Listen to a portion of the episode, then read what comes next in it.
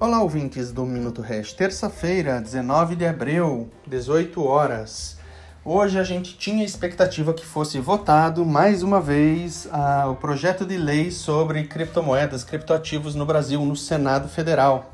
Mas aconteceu um, uma medida provisória que trancou a pauta. Então, o senador Irajá, que é o relator do, do, do projeto de lei, simplesmente leu um novo parecer e a votação foi adiada.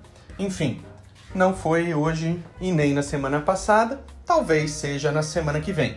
O fato é que está na boca do gol para sair uma regulação é, de criptoativos no Brasil, o que, ao nosso ver, é, é muito positivo, porque traz é, minimamente um pouco de segurança jurídica para todos os players e investidores desse mercado.